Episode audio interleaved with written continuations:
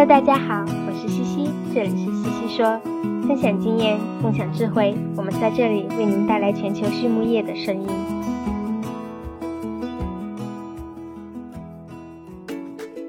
感谢西西说的合作伙伴们：美国达农威公司，值得信赖的营养与健康专家；海纳川生物，微生态制剂领跑者，利用生物科技创造崭新价值；优宝生物，三和药业。让健康养殖更简单。隆昌动宝十七年专注研制天然提取添加剂，引领畜牧业节能优产。拉曼动物营养，全球顶尖的酵母和细菌微生态产品生产供应商。大地汉克三十年专注为动物提供美味与健康。脸南动宝让食品和伴侣动物不断丰富我们的生活。禾本生物专业酶制剂全球供应商，深耕生物发酵二十年。韩德全包膜凝聚未来，凝聚更多力量，释放更多能量。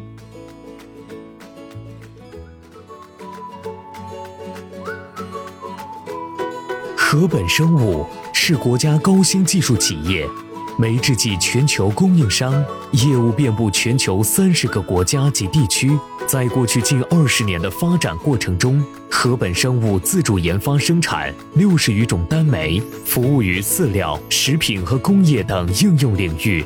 质保酵素、过氧化氢酶和葡萄糖氧化酶等产品。已成长为行业领先产品。禾本生物始终坚持“禾为天，人为本”的经营理念，为客户提供绿色、环保和经济的酶制剂应用方案。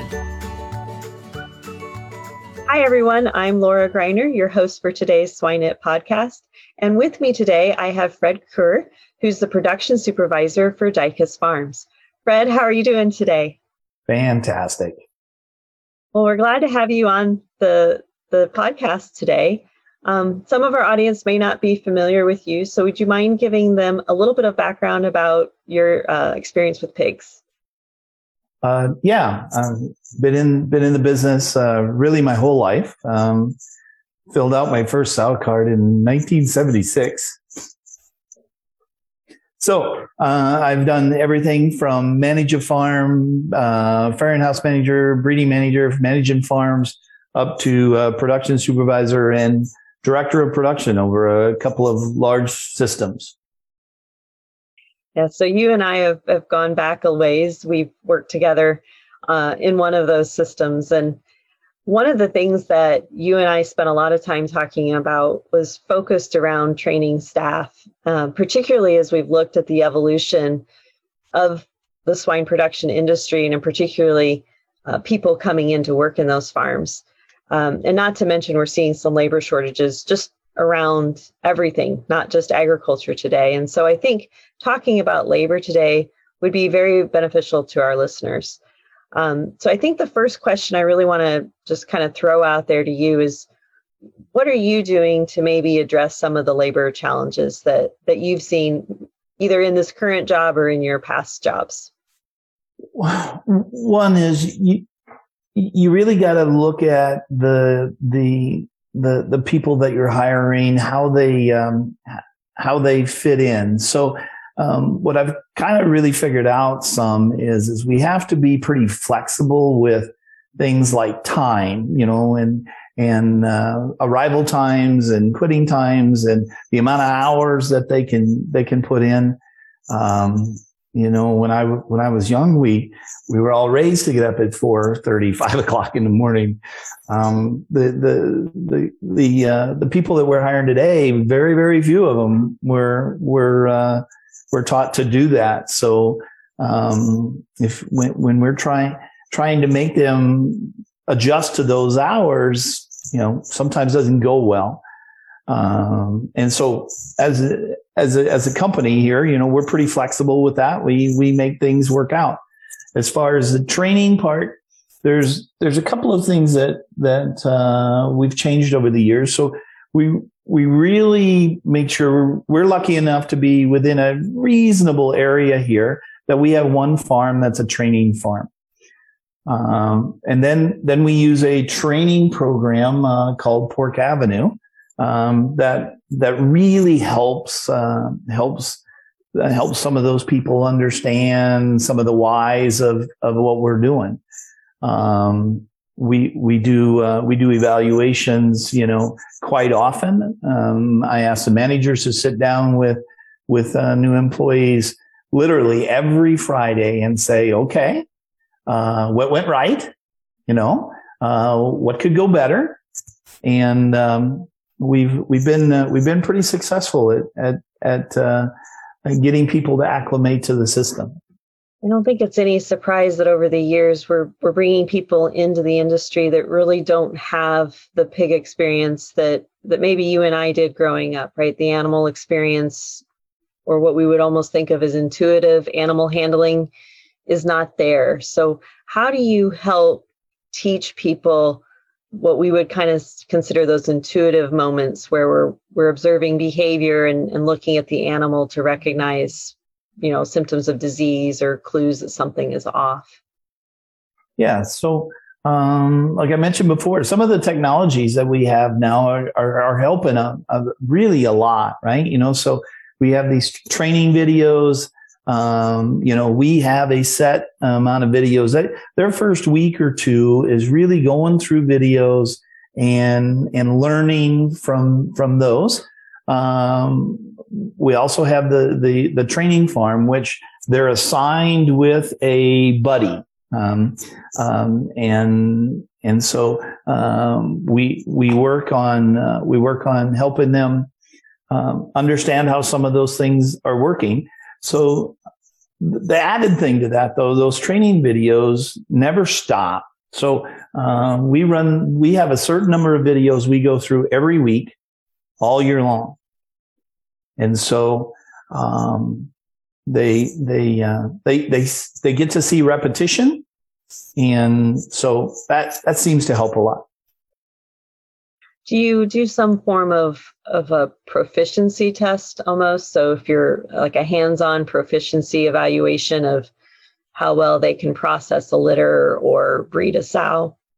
Uh, y- yes so in, in the the the evaluations that we do really 30 60 90s and then and then uh, and then six months in a year um, plus, like I said, in their learning system, which is, you know, three to three to six months, uh, I'm asking those managers to sit down with them every Friday, uh, and cover those subjects. And the managers all have those kind of time frames in their mind. Um, so that letting those people know what those are and showing them, you know, that they can make them seems to be helpful when you're in the process of interviewing people to work on a farm, how do you prepare them or evaluate them to see if they're comfortable or competent to work with livestock? That's a tough one. it is a tough one. I'm curious. you know, um, leastwise in the interview process, you know, I, I'm I'm looking for people that um, that that are showing showing interest in in really in and working and and and uh, you know if they if they've been around some livestock right? You know i mean that's great. Most have not. Um, i guess i ask a lot about their people interactions right? You know so um, they play sports in school right? You know i mean? Did they uh, were they part of a club or a team or things like that? Because um, you know big part of what we do is working with people you first of all have to be able to work with people before you can figure out the pig part. Mm-hmm.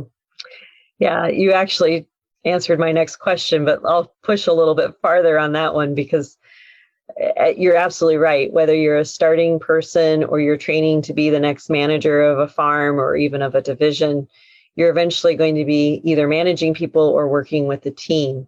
So, do you do anything with with your staff on a regular basis to help them with their people skills? Yeah. Yeah.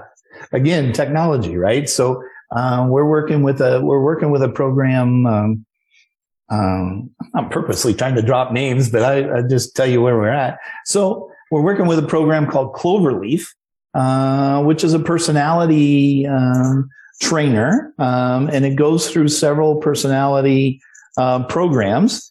Um, and we're we're getting all the employees on that. So and then we're going over those with them and saying, okay, um, here's what your personality looks like, uh, and here's what mine looks like, and and the program kind of gives us ideas on on how to match those two personalities up.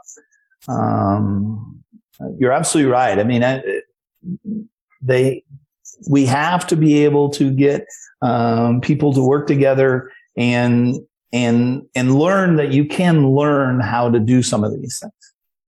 You know the other thing i think about too is we used to do a lot of the the disc profiling right? So that would be another one of these common and it's not really a personality style but communication style.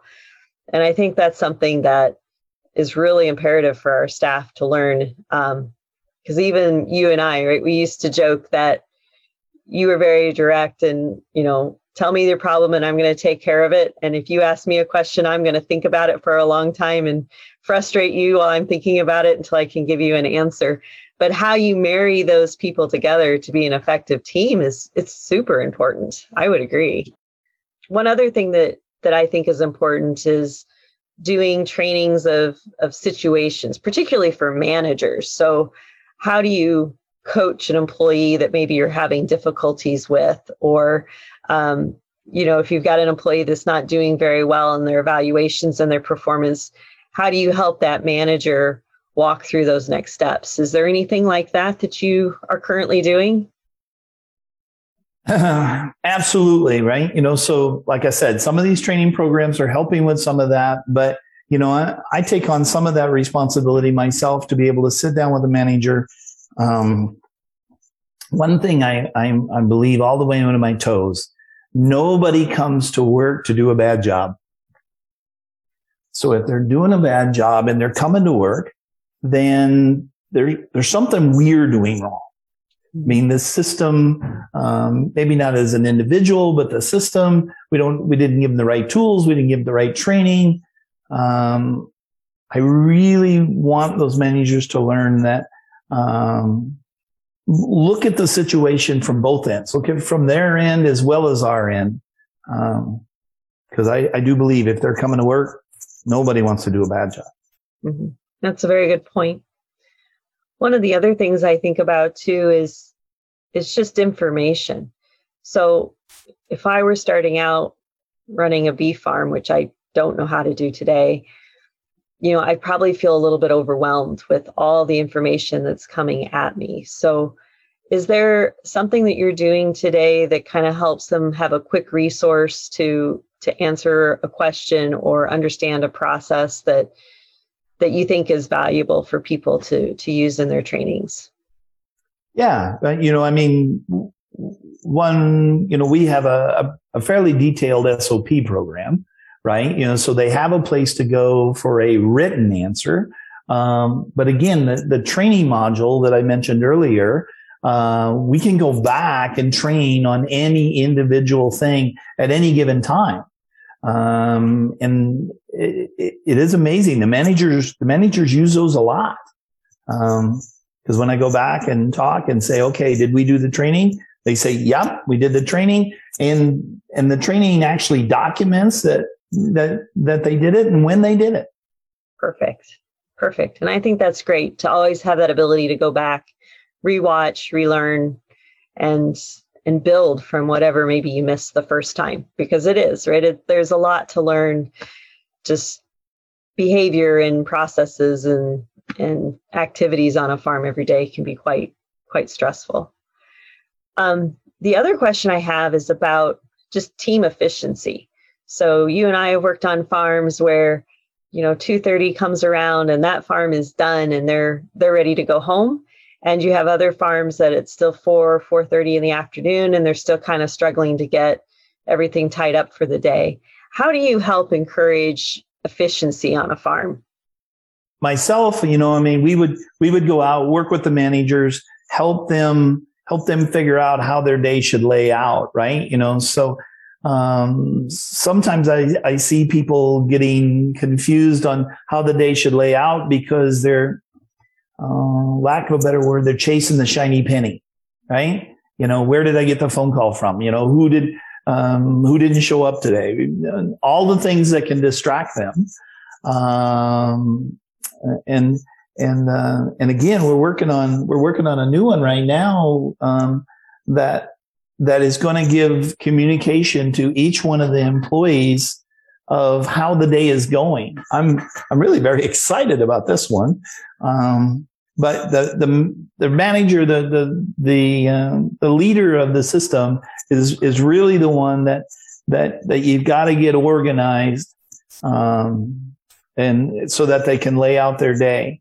Uh, the other thing, the manager has has to make sure they're not confusing their crew, right? So. Uh, I may have done that myself over time and time, but uh, you know, give them a task, let them finish it right? Don't get halfway through and then say, mm, no, we got to go a different direction. That, happens once in a while, but you can't do it all the time.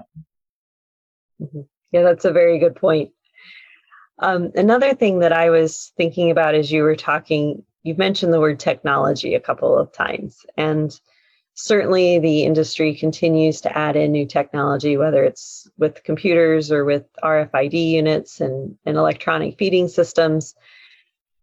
And some of that technology can be a little bit overwhelming for some of our staff. So, how do you focus on teaching people to use that technology as it's coming into the barns?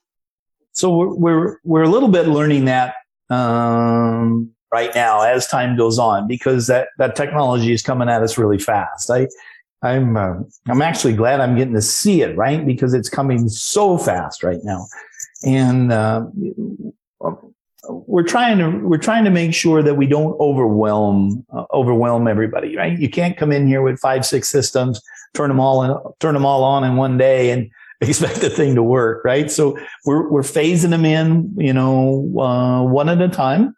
Um, and it's uh, it's actually it's actually good to see all the people that we have that are technology friendly right? You know so they can text and they can they can run computers and they can run iPads and you know, they're most of our employees are so comfortable with that. They they pick this up faster than than uh, I can even imagine sometimes. Mm-hmm. And there's a very good point to that. You know, our if we look at our current generation of, of individuals, they they've grown up with this technology, right? They've grown up with cell phones where you and I did not. And so there is some truth to that that they are more comfortable maybe with the technology almost even maybe over the animals right the animals is the part they're learning the technology they understand so yeah, when I get in trouble, I call my grandkids, right? You know.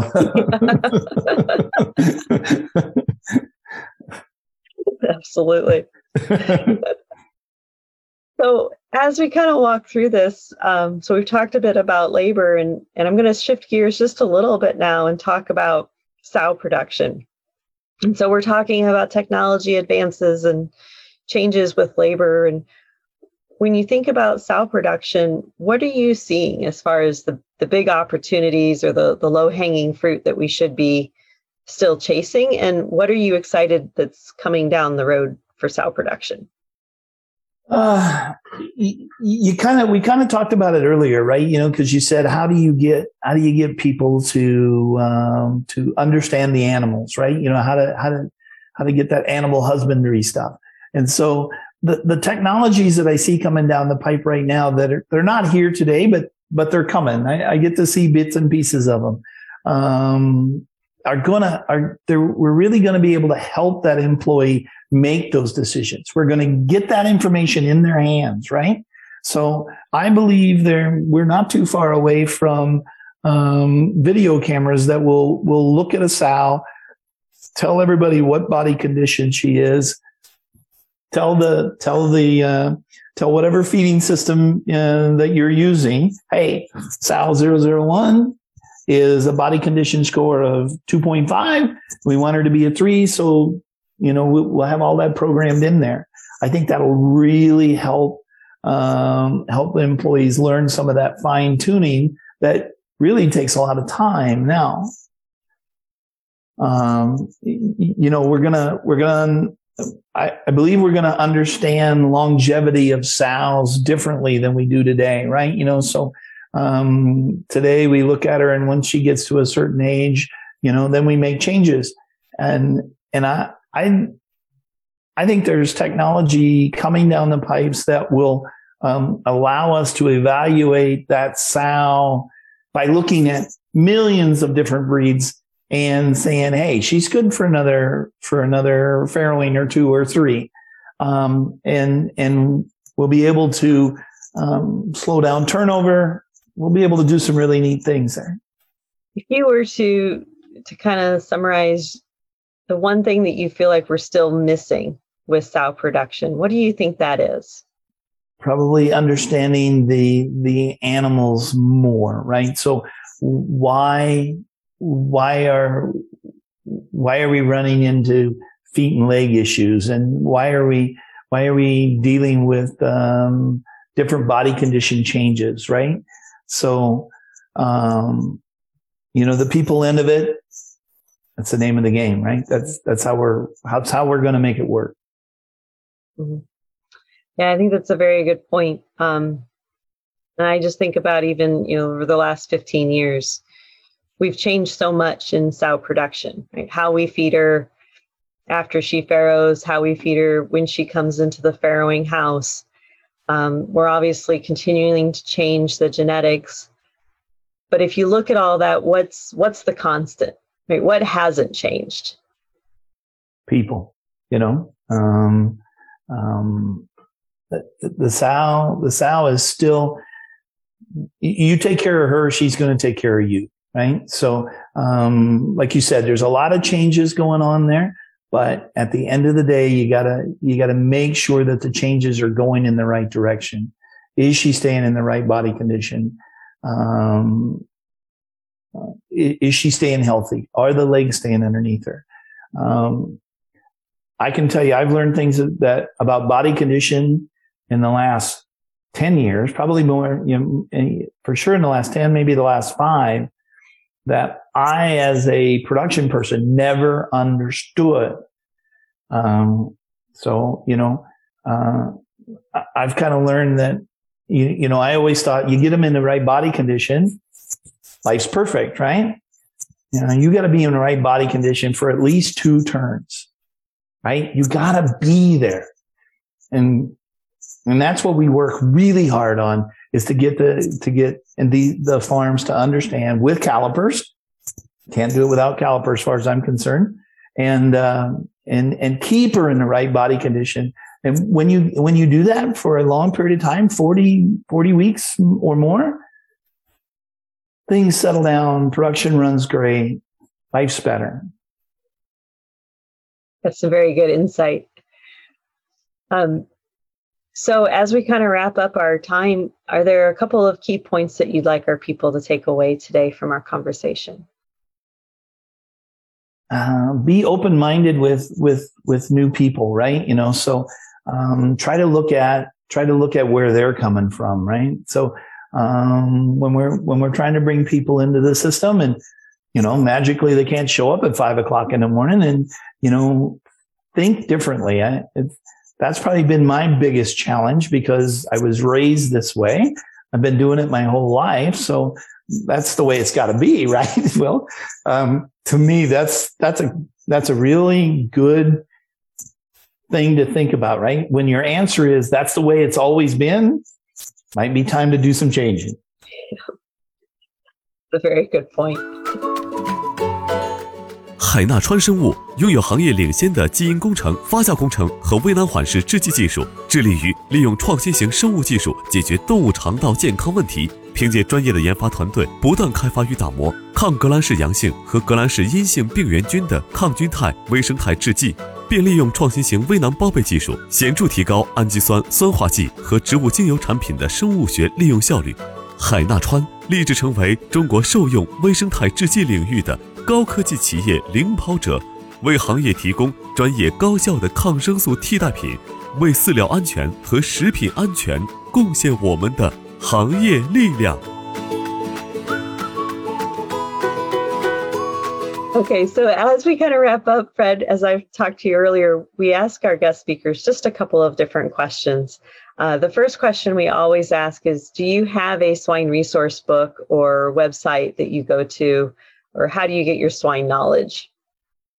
Um, you know, uh, as terrible as this whole COVID thing has been, I've probably been too exposed to a lot more um, talks and and and and podcasts and all these things because I got to sit here. You know, I've been to more conferences now than I ever have before because I can sit right here and and listen in and watch them. So that's probably where I'm getting uh, the majority of my my uh, my knowledge today.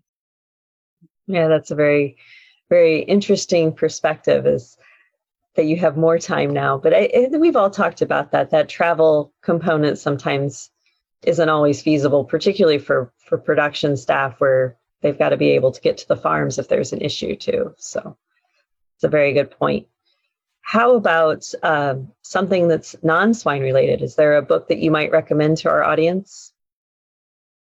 Um, you know, there's lots of good books. I mean, uh, I would say the one that I'm I'm reading right now is called Traction uh, get a grip on your business, right? You know, so um, um, look how to manage the whole thing, right? You know how to how to keep people organized and and um, uh, you know it talks about a business, but you know what? Um, a a sow farm is a business.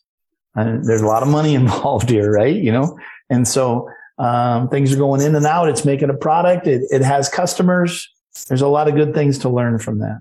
Mm-hmm. Yeah, I have not heard that one. And there, the one other one that's an old one, and I go back and read it about every two years.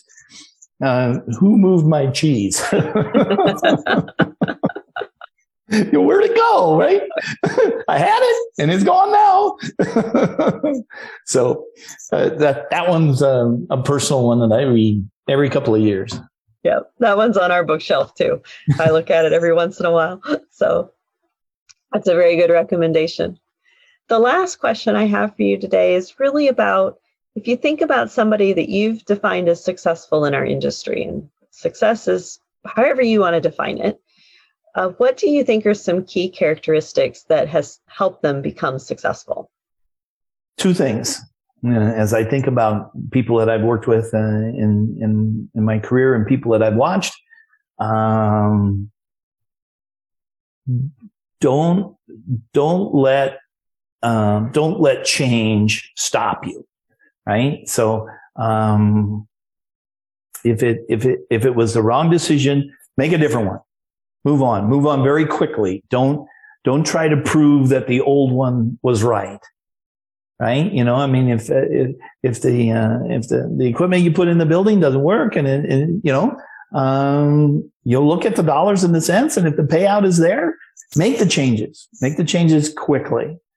Um, the other one is, is, um, uh, that I've been very, very uh, excited to be with over the years is people that want to think outside the box, right? And maybe, maybe a thousand different ideas outside of the box. Uh, and you use one or two, but they, their, their ideas are so, so many and so great that you eventually can pick the pieces out of it. And I've seen them be very successful at that. Yeah, that's it's the creative thinkers that that lead us to new ideas, even on on labor shortages. Right, we're seeing some really innovative ways that that people are trying to identify opportunities to bring people in and help with the agricultural labor shortages. So I think that's a, a very good skill to have. Well, Fred, I do want to thank you again for your time today. I hope this was enjoyable for you. Uh, I certainly enjoyed it and gave me some good things to think about and perhaps go back and read as well. So, um, again, for our audience, this is Fred Kuhr from Dykhuis Farms. Fred, thank you so much. Thanks, Dar Laura.